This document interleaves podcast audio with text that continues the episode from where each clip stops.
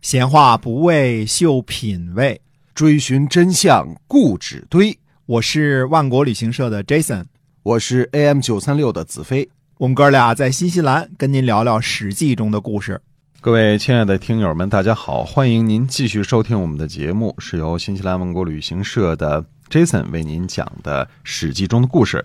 那我们新西兰万国旅行社呢，是新西兰的本土企业，已经有二十二年的历史了啊，是一家良心企业。那么您可以搜索一下我们的公众号“新西兰万国旅行社”。那么我们今天呢，继续书接上文，跟您讲《史记》中的故事。那我们上次说呢，说这个秦国的秦襄公啊，当时还不叫秦襄公呢。嗯那么他呢，成为了秦王护驾的大功臣。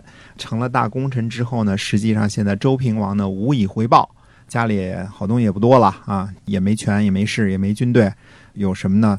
有这个周王的名义嘛。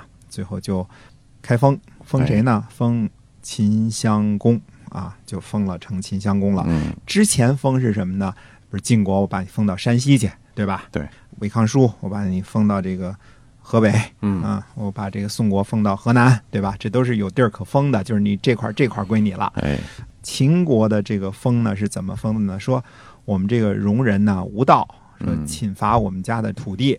那现在呢，秦襄公呢有本事，你就去征伐去吧，嗯征伐回来呢就归你了。嗯啊，，就这风呢，实际上就是一空头支票， 就是对一个师长旅长，但是呢，呃，实际上什么都没有，你去打吧，我们家东西丢了，你抢吧，抢回来就给你，就是这么个意思啊，就相是当于空头封一支票，嗯个蒙古国海军司令，对什么 什么时候找着海，什么时候上任， 对、这个啊，这蒙古国的海军司令没什么太大的含金量。嗯，就是这么意思。那这秦襄公呢，也还真有本事，拎着刀就走了，回来就收回了很多的失地，其中呢，把大片的土地呢就还给了周王室，那包括呢洛邑及洛邑附近的很多土地，这东边的都还给周王室了。但是最初的西边那块儿，就是渭河谷地那块儿呢，那秦襄公也就。不客气了，嗯就据为己有了。既然你说了嘛，那也算是一个新贵族。这个历史上呢叫做秦始封侯，也就是在公元前七百七十年、七百七十一年这个时候，平王东迁的时候、逃窜的时候，这个年代才封侯。这个封侯啊，中国人讲究论资排辈儿，对吧？嗯对这个你是哪届的？我八三级的，嗯八七届的。呃，您呢？呃，我七七届的。嗯那得了，你甭说了，这是学长是嗯吧？论资排辈儿。大师兄论资啊，排辈儿呢，那人宋国这些就说了，我们家从商朝那时候就封了，老牌儿的诸侯了哎老牌儿诸侯了。嗯那你这是是这个平王东迁，东周这时候才开始封的，那你就矮着一辈儿。再加上呢，秦襄公呢，怎么说呢？他是在边境打仗的一个小官儿，封嗯的也晚，而且管的这个地方呢，当时啊，现在西安这个厉害啊，嗯，这个当时的西部呢，属于这个比较偏远落后的地方，荒凉，嗯，嗯荒凉。嗯那其实呢，夷狄对峙怎么说呢？就是这些个老贵族们啊，都把秦国当做夷狄，就是跟那个落后民族一样对待的。嗯这个夷狄不只是很多时候不只是血统上的夷狄啊，其实我们说敌人也有姓姬的，也有姬姓的这个国王。嗯那么其实好多夷狄啊，东夷、西戎、南蛮、北狄啊，这些个呃也并非非是血统上的原因，而很多的时候是对偏远落后民族的一种蔑称啊。哎那就叫他们夷狄。整个春秋时期，大家提起秦国来，就还是说夷狄夷狄看不上的暴发户啊，这个意思。你对封的又晚，对吧？可是你说封的晚，要说郑国封的也不早啊，但是哎，郑国它就列入了老牌贵族的这个行列，因为。郑国的始封君这个郑桓公，他跟周幽王一块儿战死的嘛。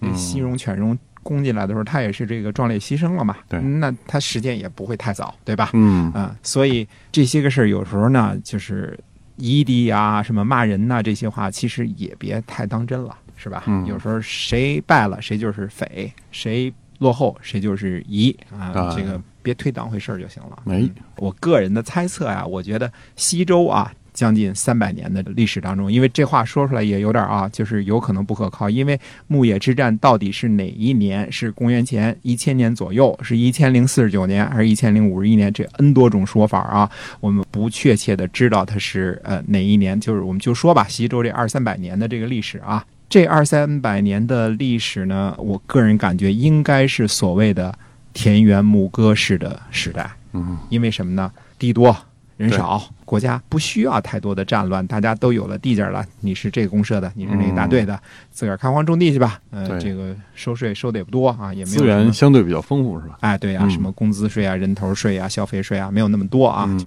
你家萝卜丰收了，送俩萝卜，嗯，对是吧就行了？ 西瓜丰收了，送俩西瓜，对，没有重也什么税。所以呢，这个新贵族也好，老贵族也好，除了有时候跟戎人啊需要打仗以外，那戎人嘛，凡是边境的民族、野蛮的民族都好抢，这是肯定的啊，这什么对时候都一样。所以主要那个时候还是一个田园牧歌的时代。那么西周的时候啊，别说没有什么战争，有战争也是西周去打人家，不是人家来打西周。嗯像周穆王那时候啊，打打西戎，打打犬戎，打打怀疑，哎是吧？都给打一打。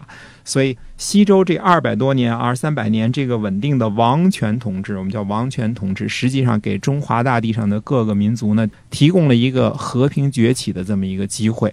这个时候的人口呢，可以想象是几何数倍来增长的。那么我们说周初的时候，我们没有人口统计啊。虽然说后来周宣王吧有过一次在太原呢廖民，就是统计过人口，但是统计资料也没留下来，多少壮丁啊，多少男的，多少女的，这都没留下来。所以呃，应该这是这个西周的时候唯一的一次人口统计。嗯，呃，还是地方性的，在太原这个地方做的，那么也没有留下任何记载啊。不过呢，我们知道呢，比如说啊，王室直辖的畿内，现在日本还用这个词儿啊，畿内就挺难写的那字儿啊，嗯哎， 进击啊，进击，进畿击内啊，啊，进击，你比如说像魏国呀、宋国呀，可能是因为继承了殷商的领地啊比较庞大之外，其他的这个封国呢，面积都是方圆五十里或一百里。如果方圆五十里或一百里的话，那人口我估计也就是几百人、几千人，嗯，就这样了，不会规模特别大的。那么古时候的里呢，跟现在的长度呢，可能还不同啊。按照现在呢，我们就按照半公里，嗯这个零点五公里这么计算啊，方圆五十里、一百里，也就是相当于现在县的地域，哇有些个大点儿，有时候小点儿。那么这一千多个让人后来还能够知道名姓的这些个诸侯啊，这些小的诸侯的面积估计就跟现在乡镇的面积差不多啊。嗯，那么推断起来呢，适合农耕的气候、丰富的自然环境、和平的环境啊，这肯定是有利于人口迅速膨胀的。我们说，这种人口的膨胀，某种程度上是后期导致一定的争夺和战乱的一个主要的原因啊。人口问题其实一直都有，中国自古以来都有啊。人口，嗯，人多啊，哎，那么和平富庶的这个环境呢，又是文化成长和繁荣的一个必要的条件。现在我们说中国是多少啊？今天中国的这个每个县的平均的是多少？六百多平方公里。嗯，那乡呢，平均是两百多平方公里。有的乡比较大，有的县比较小，嗯就是县有所小，乡有所乡大有。所大哎啊，但是大约你看这个面积呢，还也就是，呃，五十里一百里，就这么一说啊，对就是五十里一百里。向来我们对这个数字和边界这些个没有特别精确的计算啊。现在我们看好多古代的时候，特别是春秋的时候，这个疆界呀、只能好多时候猜测说这个河以东，这个河以西。这个山以南，这个山以北，就是大约的猜猜测这个疆界的问题，其实我们都不是特别的清楚。到战国的时候清楚了，因为少了，嗯就是对这样对像我这样能数过来，嗯就容易画明白了，画不明 白，七个嘛，对七个就好数了。嗯到后来到了秦又好数了一个了，嗯，都是我们家的，没啊错，所以我们说可惜的是什么？西周和东周的这个中间这段时期啊，由于戎人的进攻啊、西周的灭亡啊、镐京被破、平王东迁这些事儿啊，所以公元前七百七十年到公元前七百二十二年这将近五十年的时间内啊，留下的记载非常之少，没有什么太多的记载。嗯，那说你怎么说后边说的那么精确？公元前七百二十二年呢？这个得感谢中国的圣人孔夫子、孔丘。孔夫子呢写了一本书叫《春秋》，这个大家都知道啊。嗯，韦小宝读这个吗？韦小宝读四十一章经是吧？对 这不不是春秋啊四十。二章经呃啊，，读春秋的那是叫关老爷，关哎，对我们特别得感谢孔夫子写了《春秋》啊。本章我们讲的这些个东西，或者说《春秋》这部分的故事，大部分都是取材于《左传》，叫《春秋左氏传》。嗯，实际上，《春秋》呢，像写了一个提纲似的，就是写了一个大约的提纲。然后嗯呢，孔夫子的弟子，这个人传是左丘明啊，左丘明是这个，据说是眼睛失明了啊，应该是不只是左丘明一个人，那还有左丘明。及其他的同学们，嗯啊种地研究生班儿一块儿写的，就是干嘛呢？就是给写好历史大纲的《春秋》呢做注释。《春秋左氏传》或者叫做《左传》呢，基本上就是给孔夫子做注的，就这么一本书啊。因为《春秋左氏传》的纪年是从公元前七百二十二年开始的，嗯所以我们到七百二十二年之后呢，我们对历史就有非常非常详尽的描写了。而且呢，《左传》是中国文学文字 n 多个成语以及所有的历史掌故的非常非常详细的一个集所有方面的这么一本书吧。嗯，也就是说，如果说中国的文字是从哪儿来的，中国的文学从哪儿来，那最成系统的就是《左传》当中的这些个事儿了。很多成语都是出自于《左传》啊嗯很多很多成语都是出自于《左传》啊，这个以后我们还会讲啊，什么上下其手啊，对比三舍呀，风马牛不相及啊，对吧哎？这都是出自于《左传》。对，那么我们只能从这个《左传》的片言只语当中呢，了解一些什么呢？了解从公元前七百七十年到公元前七百二十二年这将近五十年之间啊，发生了一些个什么事情？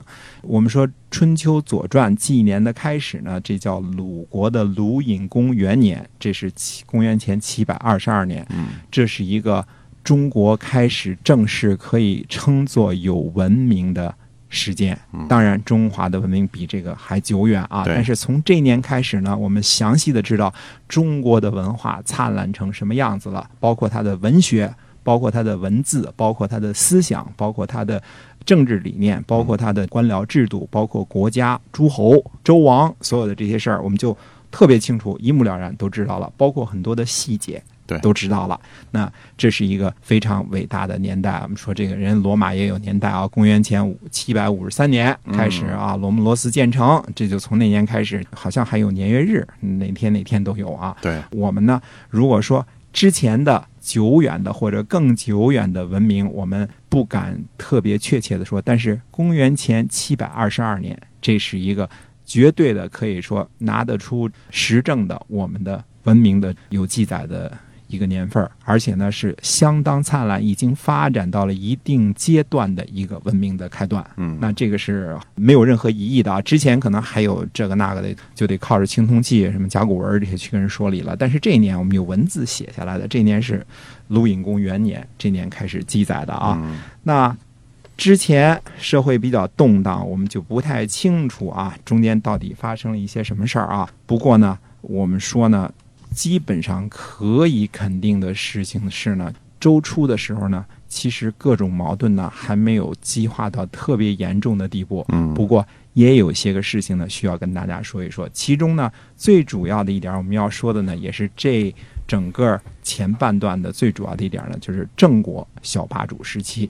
啊，这是一个非常大的一个标题啊。那我们还是选下次的时间，接着跟大家介绍，说到底我们猜测一下，这五十年将近空白的这五十年当中，到底发生了一些什么事情呢？嗯嗯，那么下回跟大家说说周平王东迁之后，历史记载空白的这五十年到底可能发生了一些什么事情？哎，五十年里边有什么样的秘密？可以秘密很多、啊。哎，是的。那么今天我们这个《史记》中的故事呢，就先跟您聊到这儿。